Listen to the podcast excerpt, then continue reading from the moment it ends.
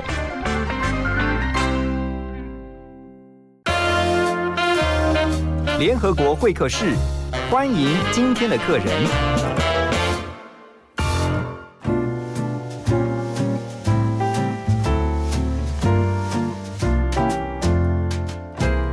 欢迎回到幸福联合国。在今天早上，幸福联合国的会客室，我们邀请到一位啊以色列的专家啊，因为他不但是 CEO，而且呢是一位作家，还是一位背包客。总之呢，他的身份非常的斜杠，很符合现代的这个年代。然后呢，他是在高雄长大，到了美国去念书，在美国创业，后来呢。一趟以色列之旅让他喜欢上以色列，现在呢，在我们当中呢，就成为这个以色列啊。你知道这个以色列啊，其实对很多人来讲，它是一个比较陌生的国家，那甚至对以色列的文化，还有包括它的人民啊，其实都充满了好奇。而今天我们要透过我们的来宾波阿斯，这个波阿斯呢的这个分享。要来一起来认识以色列，欢迎博阿斯，Hello。Hello，Hello，哥你好，我是博阿斯，很高兴来参加你的电台。谢谢你来我们的节目。波阿斯其实这个名字，我相信很多取英文名字的啊，在台湾很多的朋友就取英文名字，然后不会想到波阿斯。你先解释一下，波阿斯是一个什么样的名字，什么样的人？其实波阿斯他是在犹太文学里面有一本书叫《路德记》，对。那我非常欣欣赏波阿斯的一个特质，因为他算是一个，他也算是商业人士，他是个商人，对。然后他拥有很多土地，然后但是他的一个特色本质很愿意给予，嗯。那就像那个有有有一幅名画，他那个叫米勒的对十岁，对，没有错，对。那他愿意去帮助很多的穷人，然后有时候像犹太，他们呃在十岁的时候，然后有一些稻穗掉了，对，那那些他是叫大家不能捡的，因为就是要给穷人去捡这样子。我觉得他的一些特质我很欣赏，所以他是一个乐善好施的商人，是哦。刚才特别透过波阿斯的介绍哈，波阿斯其实为什么刚刚提到了米勒这一幅世界名画哈？如果你看过米勒的十岁。这一幅名画的话，你会看到，它有两个主要的妇人，然后弯着腰在低头捡那个地上的稻穗。对，这个是非常有名的哈。现在你应该有那个画面了。就没想到呢，在这幅画当中，其中有一位妇人。她就是波阿斯的太太，她叫做路德。对啊，也就是刚刚波阿斯所提到的，在犹太文学当中呢，这个《路德记》啊，后来就被米勒他就画成了这一幅经典名画。现在大家就有概念了哈，为什么波阿斯？可能讲完之后，很多人开始要呃思考他的名字，正好在想英文名字，想哎波阿斯不错哈，又是有钱的商人，而且呢是一个有爱心的有钱的商人。不过等一下要告诉大家，就是说呢，其实波阿斯呢他。是在二十二岁在车库才创业的，然后呢，你是去了一趟以色列，后来就爱上以色列了。嗯，当时为什么会想要去以色列？其实我是二零零二年创业的，然后在家里的车库嘛，然后那时候也没有想很多，但是我是做工业电脑的，那我就是跑很多的秀展啊，嗯，然后我喜欢做一些 niche 的秀展啊，什么呃军用的啊，然后广播之类的。哎，等下，工业电脑跟一般我们家用电脑到底差别是什么？如果简单的让大家知道，工业电脑跟家用机房里面的设备系统。OK，对对，伺服器，嗯，所以它比较大。对，它比较大，一台一台很巨大的，对对对，很大的那个 server cabinet 就就超大的。所以你二十二岁就做工业电脑创业起家，对，没有错。然后呃就是这样子做，那公司就是慢慢的在成长。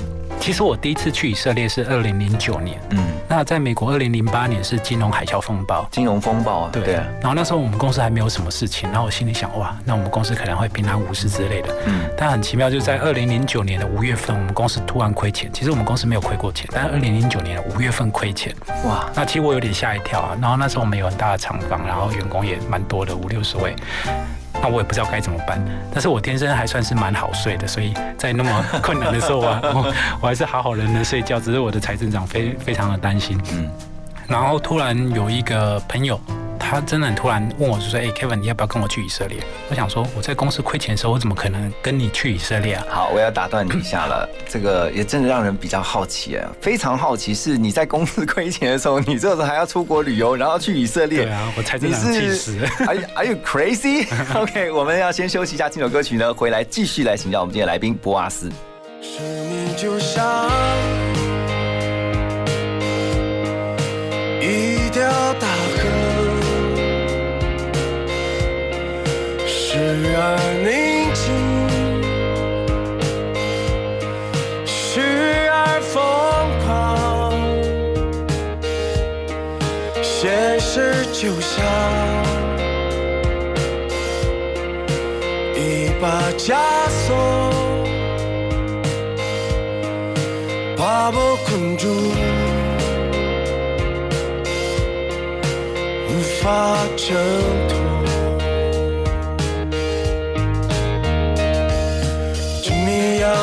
生活锋利如刀，一次次将我重伤。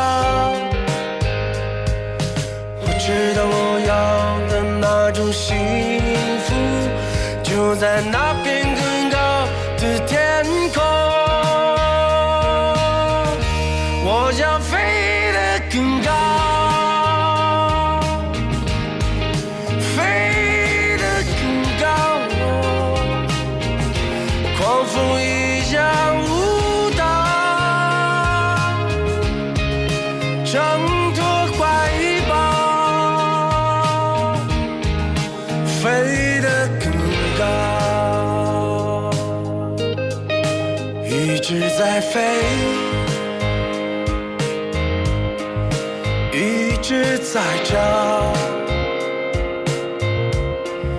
可我发现无法找到。若真想要，是一次解放。要先剪碎挂的网。我要的一种生命更灿烂，我要的一片天空更蔚蓝。我知道我要的那种幸福，就在那片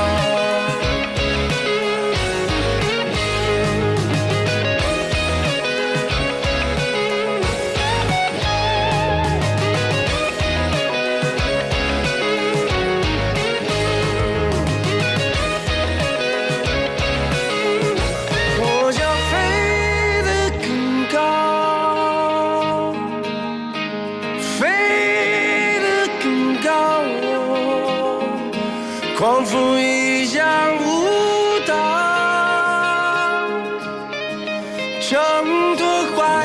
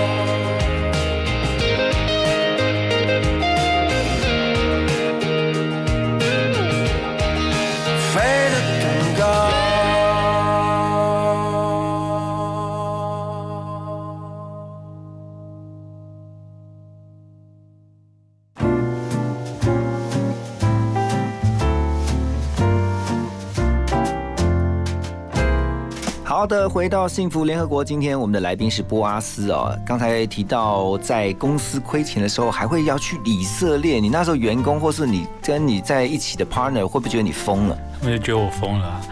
然后有时候我在想说，哇，公司都亏钱了，然后我去以色列，其实我非常挣扎。我人在很衰的时候，不一定去以色列，因为我们有一个自私的想法，所以以色列不都在打仗吗？不对啊还被炸弹炸到之类这样 一了百了就对了。对对对，我们就不用担心了。嗯但是后来就心里还是有一个感动啦。然后那时候我的护照还要过期了，因为你一定要在六个月之后嘛。嗯然后我还办快件，我想说下来就下来，然后没下来就不要去嘛。对，然后后来就下来，然后我就去以色列了。嗯那是我人生中第一次到以色列。那为什么会想要去以色列呢？就是因为朋友邀请，可是大部分我们对以色列是陌生的哦。我我刚才跟博阿斯在聊说，你如果真的要出国旅行的话，你可能近一点找东北亚的日韩呐、或是东南亚的什么泰国啊，很少人会想到到中东的以色列去。哎，那个飞要飞多久？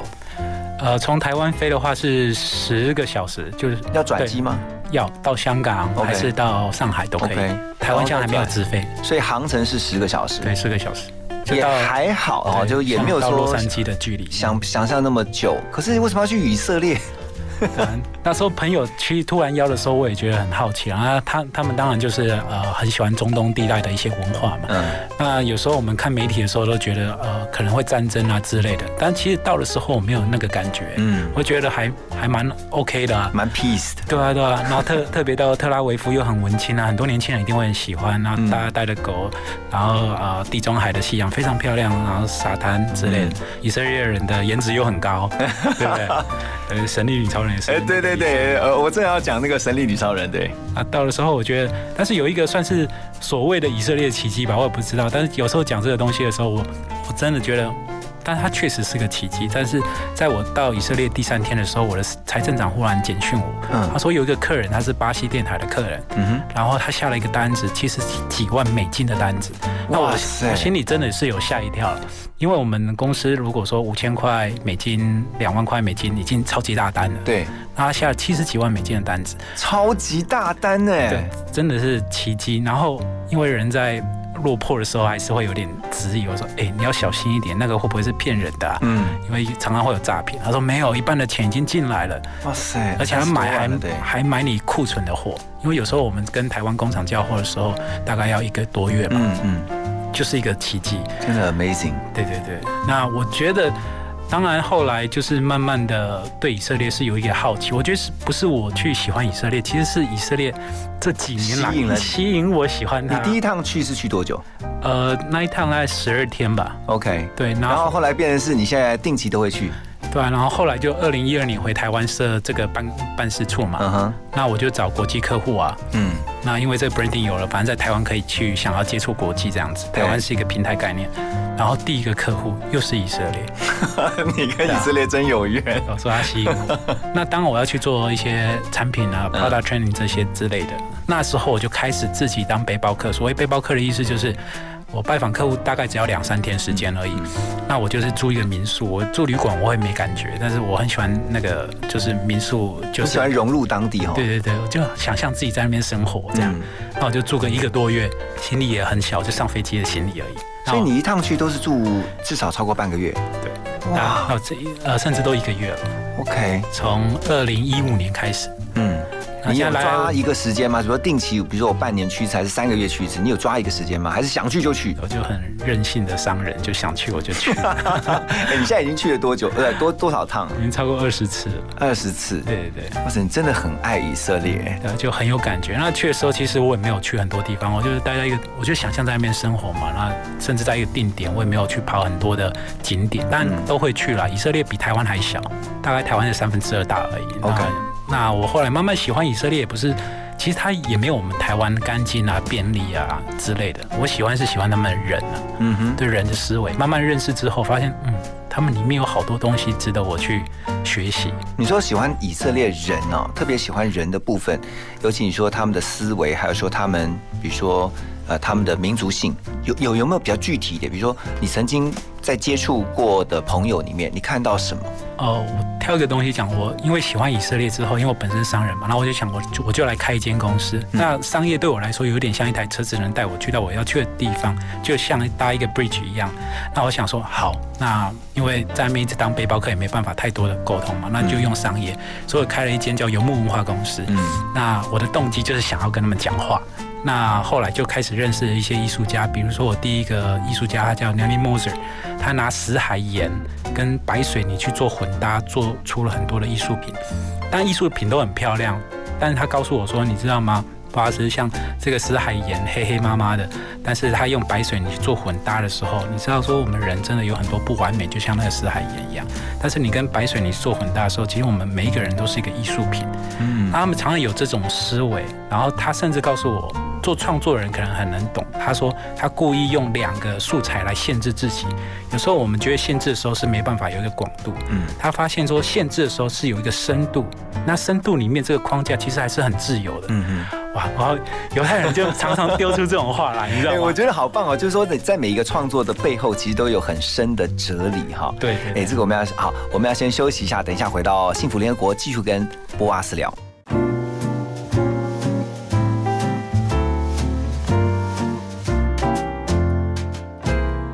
好，回到幸福联合国，我们继续跟今天的来宾博阿斯聊以色列哈。那去了二十多趟以色列，这个当然一定会看。你刚刚提到了有一些必去的这个风景景点，你都会去看。但是你更喜欢的是当地的人，是而且透过他们的创作。呃，你会发现有很深的一些智慧在其中，嗯，然后每一个都能够讲得头头是道，真的，然后让你觉得，哎，人生又得到一些不同的启发，是不是这样？对啊，每次都丢一句出来，我好像被闪电电到一样，就感觉好像跟智者在对话，是吗？对对，然后又要消化很久，那有时候要消到化到一个时，呃，特别一个时间点，就哇，原来就是这个，就是我可能要的一个人生的一些本质，嗯哼。我记得有一次我去拜访一个葡萄园的酒庄老板，然后他就是他也是非常的随性，犹太人其实都非常随性，他没有装那个架子出来，嗯，然后他跟我说，他带我去一个古山洞，他跟我说，布阿斯，你看这古山洞上面的葡萄根，他说根就代表我们犹太人跟土地的一个关系，他说你知道吗？你要跟土地建立关系，当你跟土地建立关系的时候，土地是会回馈情感给你的，嗯，那其实这几年我有一次我呃搭飞机回台湾的时候，忽然想说。哎，我去以色列二十几次，其实以色列真的有回馈情感给我，而且我跟他建立一个友谊的关系。但是这个关系之后，这个土地是回馈让我知道，比如说我不会摄影，忽然会摄影，本来不会去想一些人生的本质，也开始去想。嗯，这是以色列这块土地回馈给我的。那有时候我像呃有一些喜欢当背包客的人，我相信他们更能去体会。有时候你当你的呃跟这个土地建立关系来融入的时候。其实，在每个旅途当中，土地是会告诉你一些秘密的。对，那这种秘密是自己自己内在可能自己都不知道哇，原来我还有这些东西。嗯，我觉得这是当女人一个很开心的地方。所以我看到你在呃最近出的一本书啊，叫《以犹未尽》，是以色列，然后犹太人的犹，以犹未尽。哇塞，这个意犹未尽，你是希望人家看完之后意犹未尽，然后就想去以色列，对不对？对吧？其实我常跟我朋友讲说，我觉得去以色列是一个非常个人的事情。OK，对，那。每一个人感受都不一样，那你去呃，当然就跟土地建立关系，去感受人人文，我是喜欢这样子。那也不一定说一定要一直跑景点，那有些人可能也需要这样，也很好了。你都怎么跟他沟通啊？是用英文还是说用英文？你去二十多趟，你有没有学这些以色列话？呃，我只会讲一点点。打招呼怎么讲？呃，他们会马尼须嘛，就是你好嘛。哦，OK。他们最常用的就是什么都不会讲的时候，就傻爸爸，就是什么都很酷的意思。傻爸爸。对对，傻爸爸。傻爸爸就不知道，就就是酷，就是酷。傻爸爸，OK 啊，学学至少学两句嘛，对不对？啊，马尼须嘛跟那个傻，OK，好。对，那个犹太老人还讲一个东西，他说：“呃，博拉斯，你知道吗？你要面对过。”呃，你要面对过去的失败，你才还才会有未来。嗯，那其实犹太人在经历很多的苦难嘛，然后逼迫啦、大屠杀啊之类，然后呃四处的呃就是分散，就是流亡，然后后来又建国，对，又奇迹式的建国。对，但是他们就是面对这样的挫折、这样的失败，嗯，所以他们现在才会有一个未来。嗯，那我觉得这个对我来说也是有一个很大的人生的一个。思考的事情。其实以色列是一个非常特别的国家，你刚刚呃透过布阿斯的介绍，它的面积也只有台湾的三分之二，对，其实它是一个非常小的。可是呢，你会发现，其实就地理位置来说呢，我们刚才聊到哈，它的西南方是埃及，然后呢，它的这个东边呢是约旦。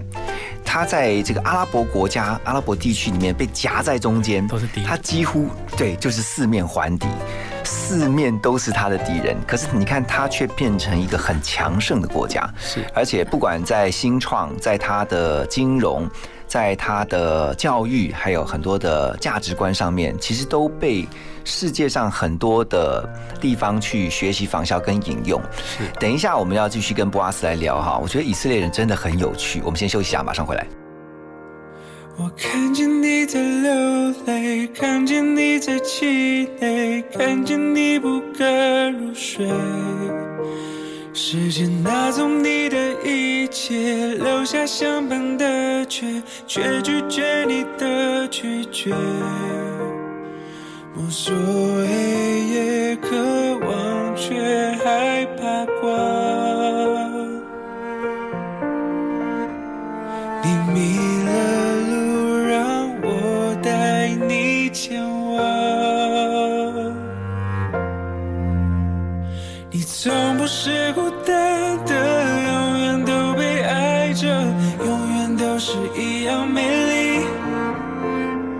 挣扎、伤痕、坚强的人，你的微笑像太阳。你从不是孤单的，永远都被爱着。记得你仍永恒独特，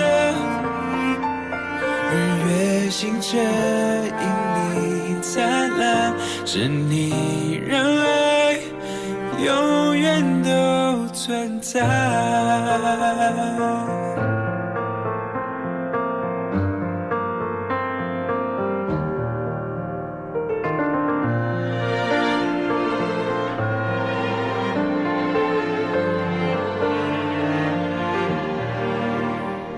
有翻不过的高墙，踩上我的肩膀，天空等着你翱翔。你无法选择悲伤，却能选择信仰，爱是我们的力量。回头眺望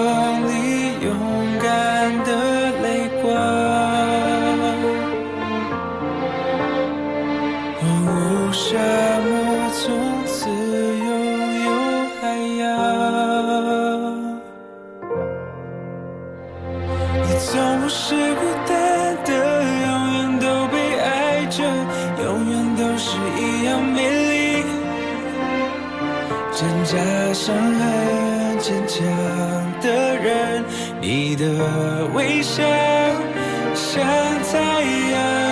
你从不是孤单的，永远都被爱着。记得你让永恒独特，日月星辰因你灿烂，是你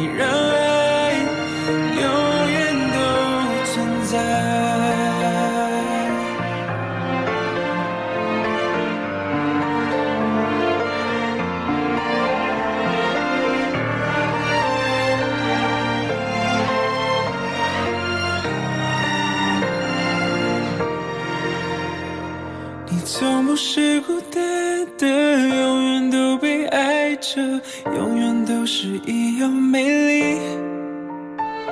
你的善良散发光芒，你让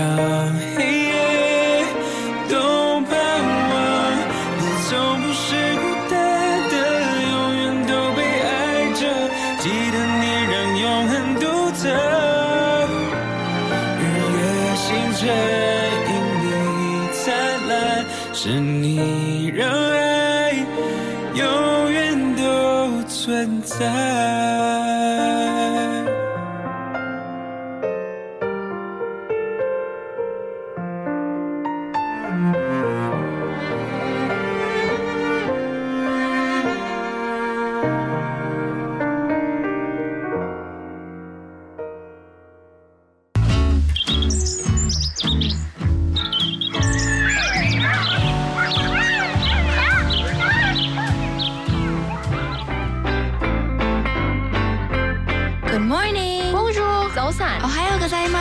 存在。 Selamat pagi.早醒好，早早 안녕하세요. 저는 아침이에요. 早不sáng 早安，欢迎加入幸福联合国，让你的视野更开阔。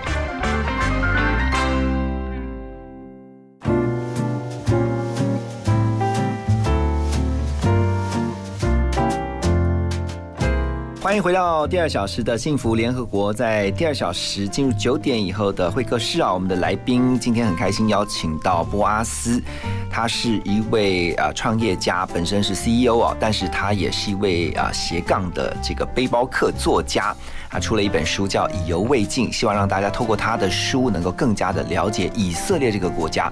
哎，波阿斯其实。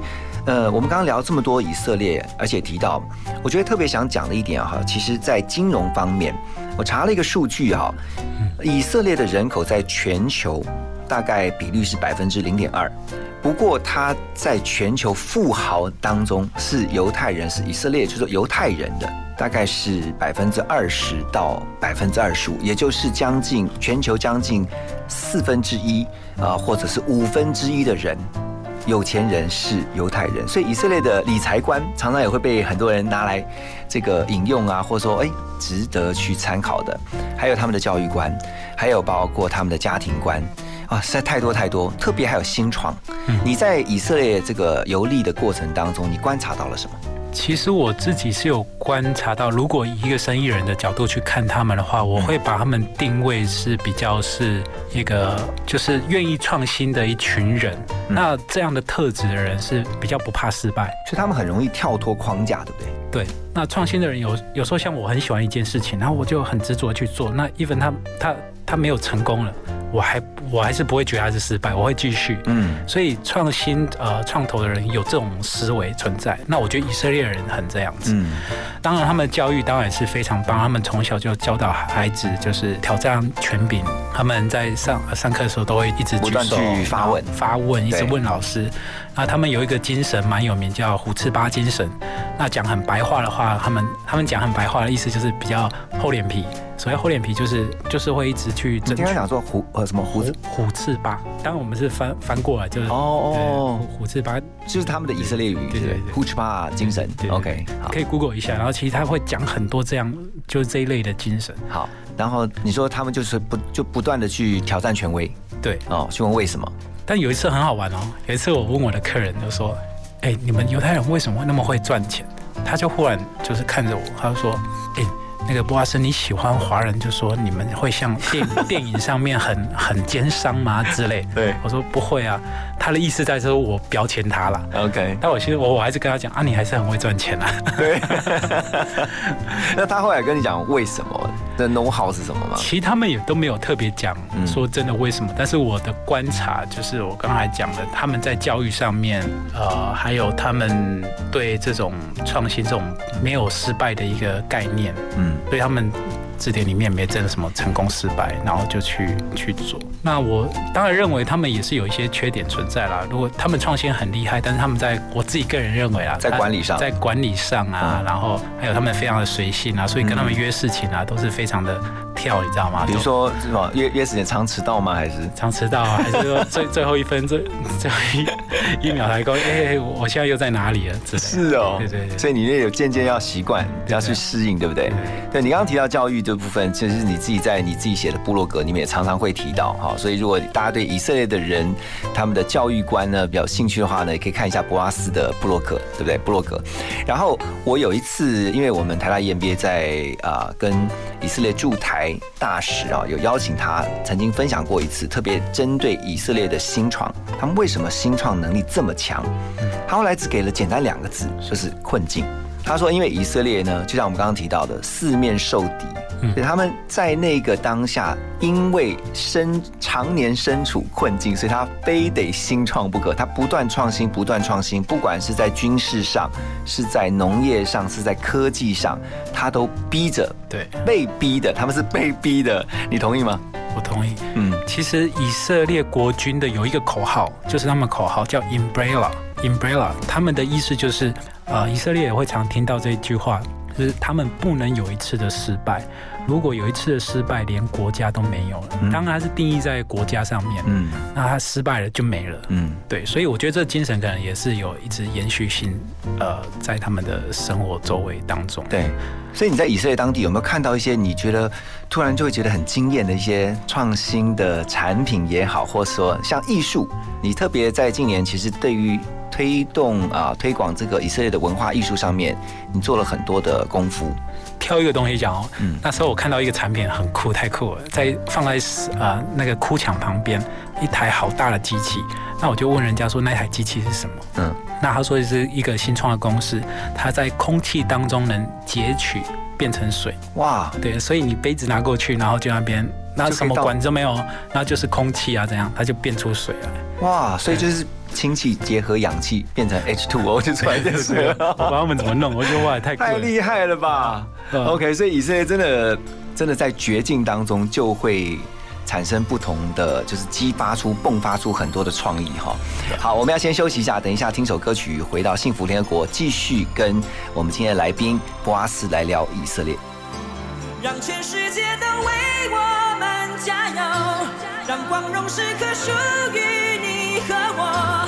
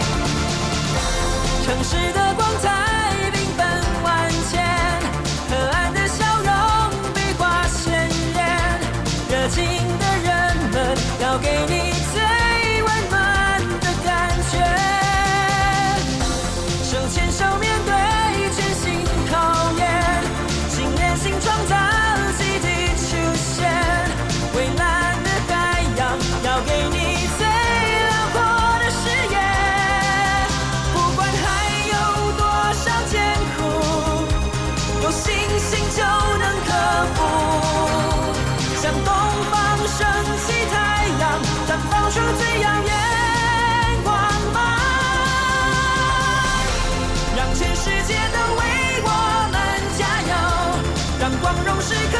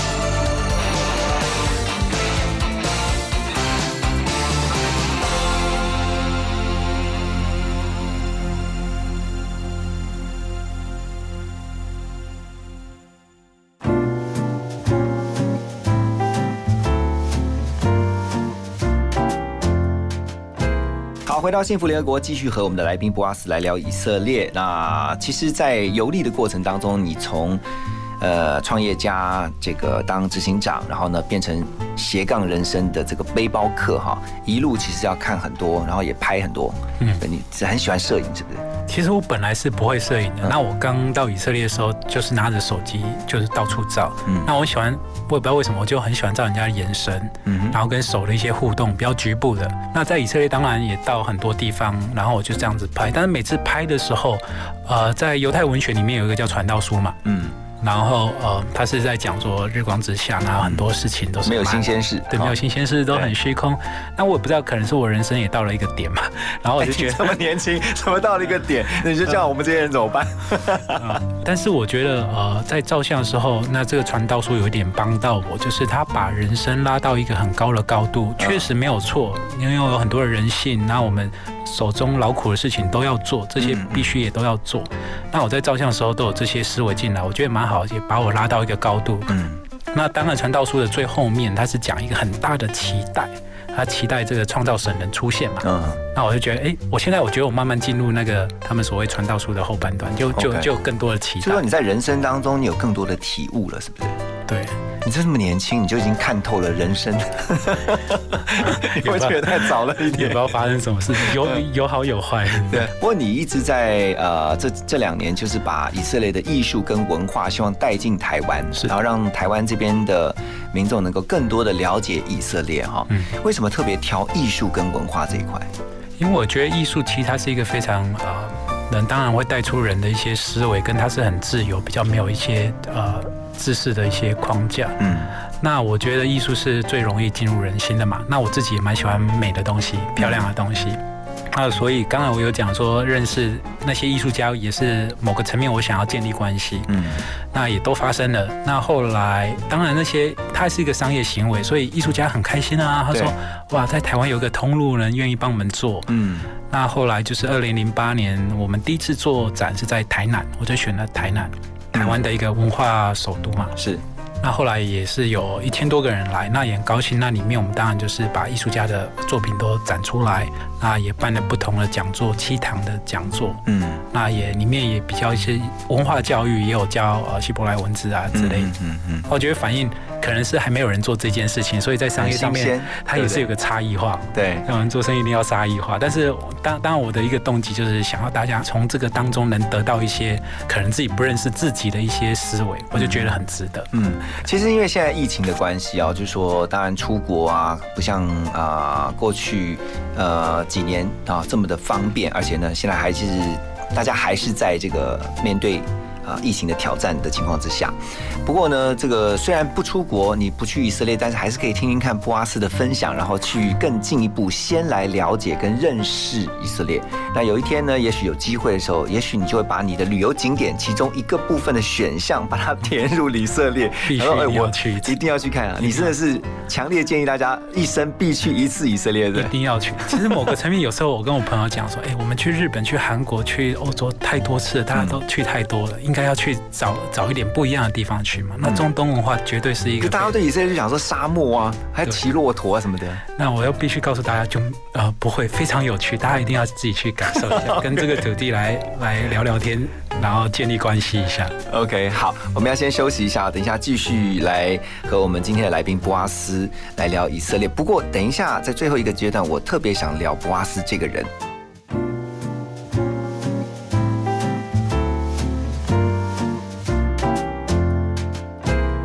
好，回到幸福联合国，继续和我们今天的来宾布阿斯聊啊。今天他聊了非常多，分享很多这个以色列，带我们更多的认识了以色列这个国家。我觉得至少从来没去过以色列的我们，可以知道哦，以色列其实跟我们想象中的很不太一样啊。有些是刻板印象，有些呢，呃，透过你的分享，其实可以更加的了解。不过最后这个部分，我想特别来聊一下布阿斯，因为刚刚我们私下聊天的时候说他。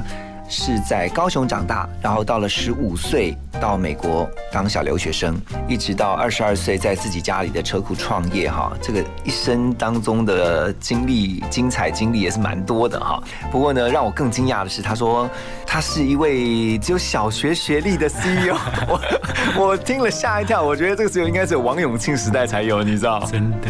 对啊，可是刚刚博阿斯说，其实他现在常常会把这一段经历拿出来跟人分享，是告诉大家他说，其实人生的路是充满着无限可能的。呃，其实以前我妈都说，哎，你不要讲，讲这个很丢脸。那我现在觉得超励志的，真的好励志哎，好像硬要讲。我就是正式的文凭就是小学，然后国中我在高雄我读到民中学，还读到被留级，然后国一升国二还被留级，实在太不会念书。就是其实也不坏，从小就不喜欢念书。我觉得是脑袋空，就是空空也没有在想什么。那就后来打工的时候，忽然就开窍了。那我当然现在回头看，又回到台湾。我刚回来的时候，其实。其实有时候我去书局的时候，我以我自己的，如果我是小学文凭的一个背景来看书局啊，其实我会很有压力，因为都在讲好好多成功的事情，你知道吗？嗯。那成功不是坏事，但是它是个优先次序的问题。那我觉得，所以我现在回头一看的话，我觉得像我们这一类的呃小孩哈，可能不适合在一个一个框架里面去发展。嗯。所以我们这一类的人可以需要去找去做自己喜欢的事情。那很多人常会问我说：“哎，Kevin 怎么创业之类的？”其实教条式我还是没办法讲出来，但是我会讲说，如果有一件事情你一做，你一直会很开心。那比如说你一直你煮东西给别人吃，你看到别人吃东西，你又很开心。嗯，这件事情你可以一直持续，你持续个十年，其实这个 one thing，这这这件事情是会变成，它可能也会变成一个商业，但是你一个心中的一个满足是很有成就感。它可能变成你的专业，或甚至变成你的职业了。对啊，对不对？一一技之长。业对啊，对不对？一技之长是非常重要的，是是。所以我觉得这件事情是，是我能这样对这一类的呃小孩子。可是你在创业过程，而且你刚刚特别私下也聊到说，你做了很多的事情，你还去开什么自行车啊？呃，那个公司送货，哦，公司送货，OK。第第一个打工，OK。所以透过这些工作的经验，你学到什么？其实我也没有特别学呃想什么，但是呃像我第一个打工就是 driver，然后每天送货到 downtown，然后工业电梯送货到客人，我就很开心。然后我老板我运气很好，遇到一个很好老板，嗯，然后给我很多机会。那我好像有一个个性啊，就是因为我我自己也很喜欢我老板，嗯，然后当我学会的时候，我会用老板的一个思维去想一个大方向。对，那这样子的时候，当然老板也很开心。那我自己也学的，我会我好像。很自然的，就是呃，会用这个这个人的一个思维去想事情。嗯，那做到熟练的时候，我们当然就也是学到很多的技巧嘛。嗯那我所以我觉得基本功很重要，基本功很重要。那像你觉得哪些基本功，就是特别？我相信今天如果有听到的，包括年轻人或是他们是父母，他们可以跟他们的孩子分享，怎么样先在年轻的时候打下哪些基本功。如果讲内在先的话，我自己觉得品格非常重要。嗯，对，我觉得品格，那品格，因为你的能力没有非常好，但是你品格好，你可能会遇到一个很喜欢你的人，会给你很多的机会。嗯，那再来另外说外在的技术的话，就基本功。那基本功，呃，就是比如说我刚才送货的时候，我也学习到很多，可能就是一些 paperwork 要怎么做，然后货要怎么送之类的，但是要持续性的。有时候当我们太想要到一个点，有时候会急，对，需要耐心。然后这种基本功可能要三年，也要四年。那这个打稳了之后，未来如果你要创业还是要做什么时候，你就知道要怎么去做整合。嗯，整合是非常一个创业家非常需要知道的事情。嗯嗯，很棒哎！我觉得今天透过布阿斯的分享啊，其实不管是你提到了以色列，还有包括你自己个人的经历，我相信对于听见的人都会很有帮助。但是时间真的有限，所以呢，我们希望你再来好不好？你下次再来我们的节目，能够来分享更多有关于以色列的。呃，文化还有包括他们很多很多的观念啊，我觉得他山之石可以攻错。透过其他国家的文化，其实可以从当中学习到很多我们值得学习的地方。好，今天非常谢谢博阿斯，也祝福你的书能够有更多人能够来分享出去。谢谢你，谢谢，谢谢。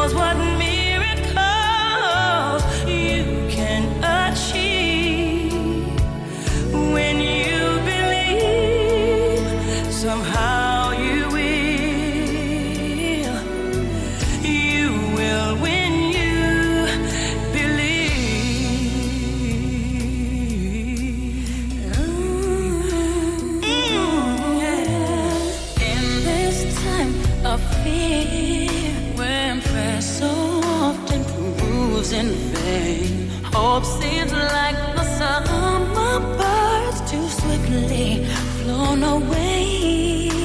Yet now I'm standing here, my heart's so full I can't explain. Seeking faith and speaking words I never